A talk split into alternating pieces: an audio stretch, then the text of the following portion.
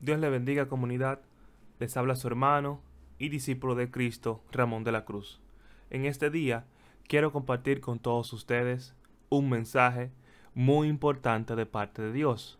Les invito a que me acompañen a desarrollar la serie que hemos titulado Tendencias Satánicas, en el cual estaremos conociendo a profundidad todas las corrientes que están tomando fuerza en nuestra era y de una forma sutil y paulatina quieren ser implementadas en nuestras mentes para que sean aceptadas como normal. Esta semana, dentro de la serie, hablaremos sobre la pedofilia. Quiero que entendamos su definición, sus implicaciones, las razones de por qué estas corrientes son antinaturales y qué podemos hacer para cuidar a nuestros hijos de este monstruo que nos acecha constantemente. Antes de iniciar, repite tras de mí.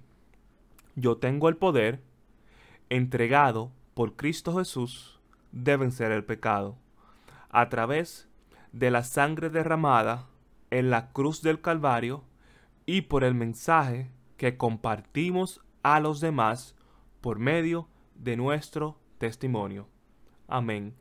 Nunca lo olvides. Iniciemos definiendo qué es la pedofilia. La pedofilia es la atracción con intenciones sexuales hacia menores, más específicamente hacia menores de 13 años de edad. Para este análisis en particular, evaluaremos solamente los trastornos pedófilos como tal, apartando las prácticas pederastas.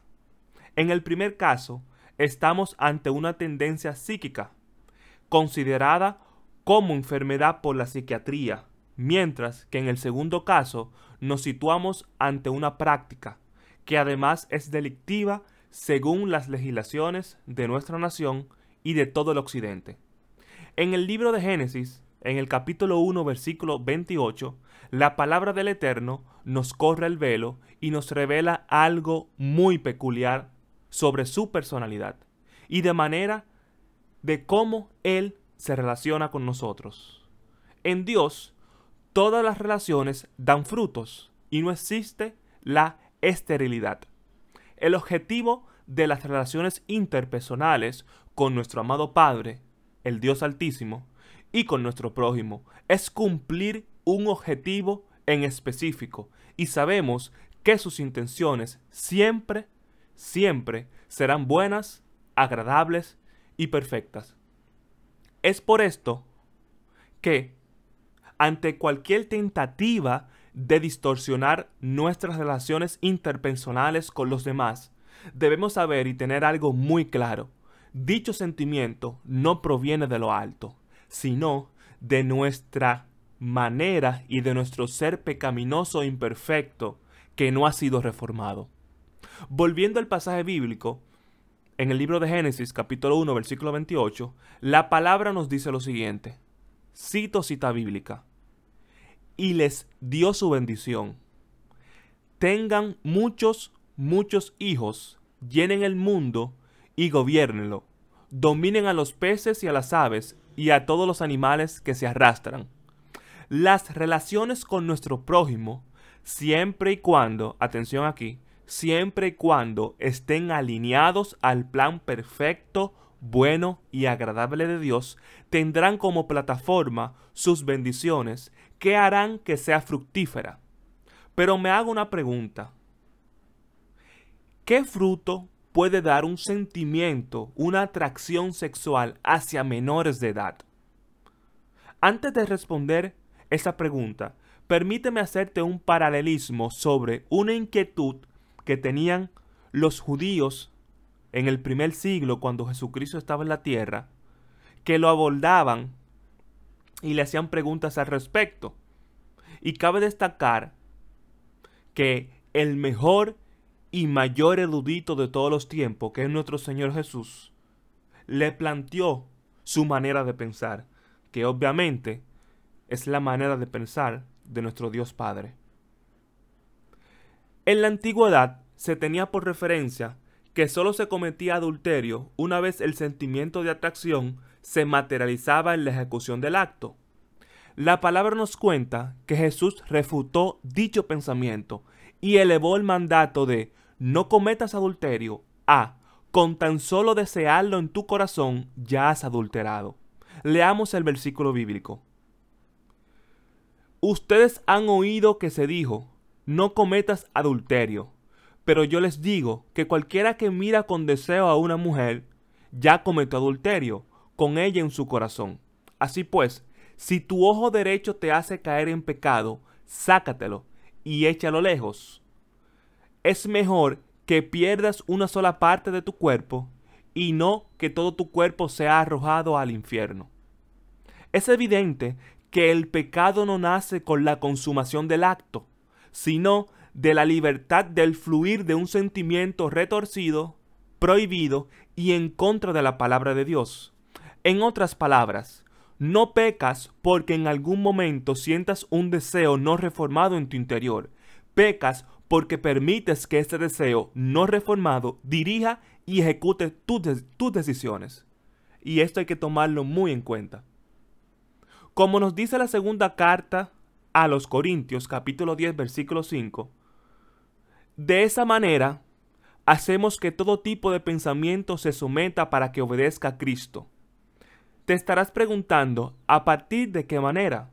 Si leemos los versículos anteriores, podremos darnos cuenta que solo a través del poder transformador de Cristo Jesús podremos someter, corregir y reformar todo pensamiento corrompido a la obediencia divina perfecta y pura de la palabra de Dios. En el libro de Santiago nos dice que somos tentados por nuestros propios malos deseos, los cuales nos atraen y nos seducen. Santiago 1.14. Producto del pecado, la tendencia del hombre es hacia la corrupción, hacia la destrucción, y si éste no detiene esa inclinación, sus deseos terrenales y retorcidos los conducirán a actitudes desenfrenadas. Teniendo esta premisa en cuenta, sabiendo que existen deseos en nuestro ser que son como un virus que debemos combatir, esta es nuestra oportunidad y está en nuestro poder la facultad de detenerlos y sacarlos de nuestro sistema. Esto, obviamente, lo vamos a hacer con la ayuda de un agente externo que ya ha sido puesto a favor nuestro y a nuestra disposición. Este es el Espíritu Santo de Dios. Este agente está totalmente a nuestra disposición. Y cuando te digo que está totalmente a nuestra disposición, es que las 24 horas del día, los 7 días de la semana, los 365 días del año, Él está pendiente a que tú le pidas ayuda, a que tú lo solicites, porque la palabra de Dios nos cuenta que cuando Jesucristo, antes de partir en la tierra, nos hizo una promesa que vendrá alguien que nos va a ayudar, que nos va a consolar y que nos va a permitir vencer con su ayuda. Entonces, esto tenemos que tomarlo muy en cuenta. Esta ayuda es tan directa y real que en la carta a los colosenses se nos instruye a que hagamos morir, a que controlemos y saquemos de nuestras vidas toda la naturaleza pecaminosa que viene unida a nosotros, producto del nacimiento en pecado que todos los seres humanos experimentamos. O sea, sabemos que producto del pecado, producto de que nacemos en pecado, todos esos pensamientos que no lo llamamos en algunas ocasiones, todos esos deseos que no los llamamos, vienen porque hay algo en nuestro ser que los atrae. Y la palabra nos cuenta que no podemos evitar, que no podemos evitar que esos deseos, esos pensamientos lleguen, pero sí podemos evitar que ellos dirijan nuestros decisiones, que ellos tomen por nosotros nuestras decisiones, que ellos nos dominen. Para eso el Señor nos dice que nos da dominio propio. Y ese dominio propio es una chispa, es una fuerza que nos garantiza y nos da el Espíritu Santo de Dios para rechazar esa inclinación retorcida que nos influye a hacer lo malo. Entonces, necesitamos poner de nuestra parte para que con la asistencia del Espíritu Santo podamos vencer de una vez y por todas estos males que nos afectan a todos. Leamos la carta a los Colosenses capítulo 3 versículo 5. Por tanto, hagan morir todo lo que es propio de la naturaleza terrenal, inmoralidad sexual, impureza, bajas pasiones, malos deseos y avaricia, la cual es idolatría. Por estas cosas viene el castigo de Dios. Fíjate que el castigo de Dios viene de todo lo que es propio de nuestra naturaleza terrenal como seres humanos, nuestra naturaleza no reformada y apegada a este sistema descompuesto que existe. En la actualidad, existen movimientos que buscan normalizar dichos pensamientos y pretenden que sean aceptados por todos los extractos sociales de la, de la población. Quieren que veas como normal que un hombre de unos 45 años de edad se enamore y fantasee con un niño de apenas 8 años de edad. Recordemos que el pecado nace en nuestro interior y una vez se materializa da a luz a la muerte. Eso lo encontramos en Santiago 1.15 hay dos movimientos que están tomando fuerza y ya están a la vista pública. Número uno, MAP, MAP, Minor Attract Person o persona atraída por menores en español. Es el nombre de un movimiento social conformado por personas que se tratan de diferenciar de los pederastas, tratando de mostrar una visión indefensa de su atracción por los niños. Entre sus argumentos destacan nuestra orientación sexual debería ser aceptada por la sociedad. Puedes tener 40 años y enamorarte de una niña de 12 añitos, mientras no cometas delitos. Puedes estar en completa libertad y expresarte como dicte tu corazón. Analizando una de sus consignas, de cara a la palabra de Dios, esta nos muestra una contraparte cuando nos dice, nada hay tan engañoso y perverso como el corazón humano. ¿Quién es capaz de comprenderlo? Jeremías 17:9. Los deseos del corazón son totalmente perversos y traen como consecuencias destrucción. Ya hemos hablado que es pecado el simple hecho de concebir pensamientos lujuriosos y dejarlos fluir de manera que éstos sean un detonante para nuestra toma de decisiones. Entre sus frases también se encuentra la siguiente. Un niño tiene la edad suficiente para amar y un adulto la responsabilidad de mantener una relación. Ante esto y muchas más, la indignación y el repudio hacia lo abominable y perverso llena nuestras vidas. En el libro de Romanos capítulo 1 versículo 16 encontramos lo siguiente. Por eso Dios dejó que se desbordaran en sus pasiones vergonzosas por haberse apartado de la verdad y haber creído y abrazado la mentira a sabiendas que es mentira, han sido abandonados en sus perversos deseos que los conducen a la muerte. Deseos que están totalmente retorcidos y van frontalmente en contra de la palabra de Dios. Recordemos que la palabra de Dios, que la verdad, no es algo, la verdad es alguien y es Cristo Jesús. Y Cristo, cuando estuvo en la tierra, nos mostró cuál era el camino, nos mostró cuál era la forma de comportarse de cara a la palabra de Dios. Y es evidente que estos movimientos son antivalores, son movimientos que buscan corromper al niño desde su fundamento, que es la niñez.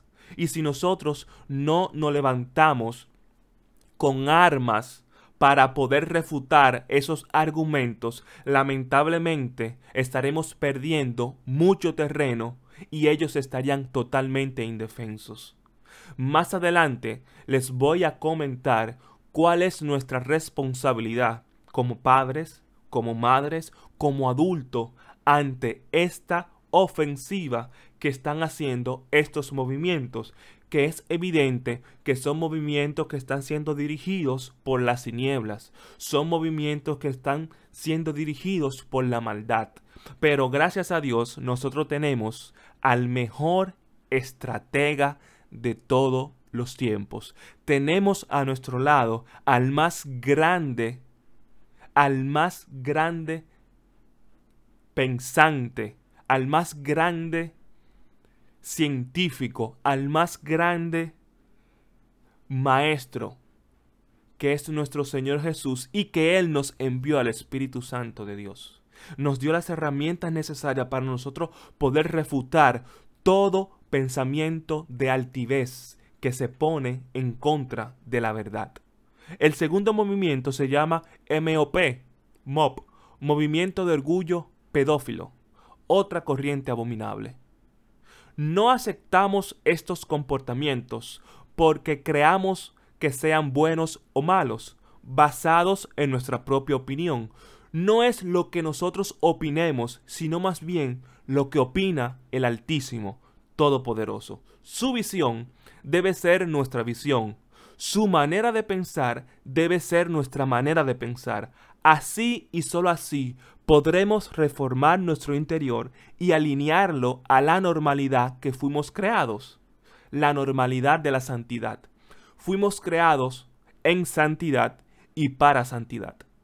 Como padre, madre, adulto, como hijo de Dios, tenemos la responsabilidad de velar por nuestros hijos, de saber quiénes se relacionan con ellos, qué ven en la televisión y qué escuchan. Dios nos pedirá cuenta de nuestros hijos y de la mayordomía con ellos, y nos demanda que los instruyamos en la palabra desde joven, y que cuando lleguen a ser adultos, nunca se apartarán de ella, de las buenas costumbres, de los valores. Puedes buscar esta cita bíblica en Proverbios 22, capítulo 6. Te invito a que reflexiones en este momento, a que pienses en este momento qué actitudes, qué comportamiento, qué estrategia yo estoy usando con mis hijos para instruirlo en la palabra, para instruirlo en el manual de conducta del ser humano, que es la Biblia. Producto de la palabra de Dios, tú puedes discernir qué está bien y qué está mal. Aunque no existía la palabra escrita en la antigüedad, dice la Biblia que Él había escrito la palabra en nuestros corazones. Puedes buscarlos ese versículo en Eclesiastés. Producto de que Él escribió eso en nuestros corazones fue que Caín pudo saber que fue mal la acción que hizo cuando mató a Abel. Y cuando Caín mató a Abel no existía la palabra de Dios escrita, pero sí estaba en nuestros corazones. Entonces, nosotros tenemos que crear una estrategia en el cual podamos educar a nuestros hijos en los valores, pero para educar a nuestros hijos en los valores, nosotros tenemos que tener valores, nosotros tenemos que tener principio, y para nosotros tener principios tenemos que buscar ese principio, ese fundamento en la palabra de Dios, y eso lo hacemos cuando leemos la palabra de Dios, cuando nosotros realmente reconocemos que necesitamos de que esa palabra se haga revelación en nuestra vida y podamos empezar a practicarla. Sabemos que la palabra nos cuenta que no todo aquel que dice que es hijo de Dios verdaderamente es hijo de Dios. Para ser hijo de Dios tú tienes que hacer reconocer al Señor como tu Salvador, reconocer que tú necesitas de Cristo para que Cristo empiece a trabajar en tu vida. Entonces cuando ya tú reformes tu interior, cuando ya tú tengas la visión que tiene Cristo, tú vas a poder enseñarle a tus hijos qué está bien y qué está mal. En la actualidad estamos viendo quiénes son los modelos a seguir de la juventud. Y si tú puedes sacar, si tú puedes contar con tus dedos más de dos personas en tu nación, tú eres afortunado. Porque hoy en día en la televisión, en la radio, en las redes sociales, hay pocas personas que son modelos a seguir. El apóstol Pablo dijo algo maravilloso que me impresiona con la actitud que él lo dijo. Él dijo, imítenme a mí. ¿Tú crees, y te hago una pregunta ahora, ¿tú crees que tú tengas la capacidad siendo sincero, sincera contigo mismo, de decirle a tus hijos, imítame a mí. Pablo dijo lo siguiente, imítame a mí, y no se quedó ahí, porque yo imito a Cristo. Pablo estaba aconsejando a todos sus discípulos que lo imitaran a él, pero era porque él imitaba a Cristo, imitaba a alguien mayor. Nosotros tenemos que imitar a alguien mayor a nosotros. Y ese alguien mayor a nosotros tiene nombre. Ese alguien mayor a nosotros tiene rostro. Ese alguien mayor a nosotros tiene personalidad y tiene nombre y se llama Jesús. Jesús no se quedó en la teoría, no se quedó simplemente en la palabrería. Jesús acompañó sus consejos, acompañó sus enseñanzas con la práctica. Por eso es que Él puede decirnos, por lo que tú estás pasando, yo lo pasé y triunfé. Por eso Él está diciendo que Él es el camino porque ya Él pasó de la parte teórica a la práctica y venció. Entonces, para que tú puedas orientar a tus hijos a que te sigan, para que tú puedas enseñar a tus hijos en valores que están fundamentados en la palabra de Dios, tú tienes que ser transformado, tú tienes que ser reformado. De la única manera que tú le puedes garantizar y trazar el camino que tanto necesitan ellos. No dejes que la televisión, que YouTube, que las redes sociales, que la radio eduquen a tus hijos. Tú tienes la responsabilidad de educarlos. Recuerda ir a Proverbios 22.6 para que lo compruebes por ti mismo. Entonces en este momento yo quiero revelarte algo que dice la palabra. En Juan 1.12 dice la palabra que todo aquel que recibe al Señor, el Señor le ha dado el derecho de ser llamado hijo de Dios. Si tú no has recibido al Señor, ese derecho no se te ha entregado aún, pero en este momento tú vas a recibir al Señor para que tengas el derecho de ser llamado hijo de Dios y tú pasas a otra etapa, a otro nivel en el Señor. Entonces también la palabra dice en Romanos 19 que todo aquel que declara con su boca, o sea, que habla con su boca que Jesucristo es el Señor y lo cree en su corazón que Cristo murió por sus pecados y resucitó al tercer día, dice la palabra que Dios te entrega la salvación, la eternidad de gratis. Entonces yo quiero que ahora mismo tú me acompañes a orar para que nosotros le presentemos al Señor nuestras vidas y pasemos del renglón de criaturas de Dios a hijos de Dios. Y obtengamos hoy en este día la salvación para que el Señor nos guíe y nos revele las herramientas que serán necesarias para combatir estos movimientos que están surgiendo y cada día más tienen fuerza. Así que oremos, repite tras de mí. Señor Jesús, en este momento yo te pido perdón por todos los pecados que he cometido. Padre, yo me arrepiento porque no he sido la madre, el padre, el hermano, el esposo que realmente debería ser. Pero yo confío en que tú serás mi guía y mi norte, y que a través de la ayuda del mayor estratega de todos los tiempos, el Espíritu Santo de Dios, bendito sea por siempre, voy a poder caminar y guiar mi vida por tus senderos yo renuncio a todo pacto con Satanás, producto del pecado que yo he cometido, consciente e inconscientemente. Y te pido que inscribas mi nombre en el libro de la vida y me enseñes a caminar de la mano contigo y apegado a tu palabra siempre. Si has hecho esta oración por primera vez, tengo para decirte que tú hoy, ahora, eres un hijo de Dios. El Señor te va a comenzar a guiar a través de su palabra de cuáles son las herramientas que vas a necesitar para combatir esto que no va acorde a la palabra de Dios. Así que te invito que visites una iglesia local más cercana que se predique el mensaje de salvación, que se predique las buenas nuevas, que se predique los valores que Dios quiere que tú y yo sigamos para que seamos ejemplo a seguir y que a través de nuestras acciones los que nos rodean puedan ver que Cristo vive en nosotros. Dios le bendiga, le habló su hermano y discípulo de Cristo, Ramón de la Cruz.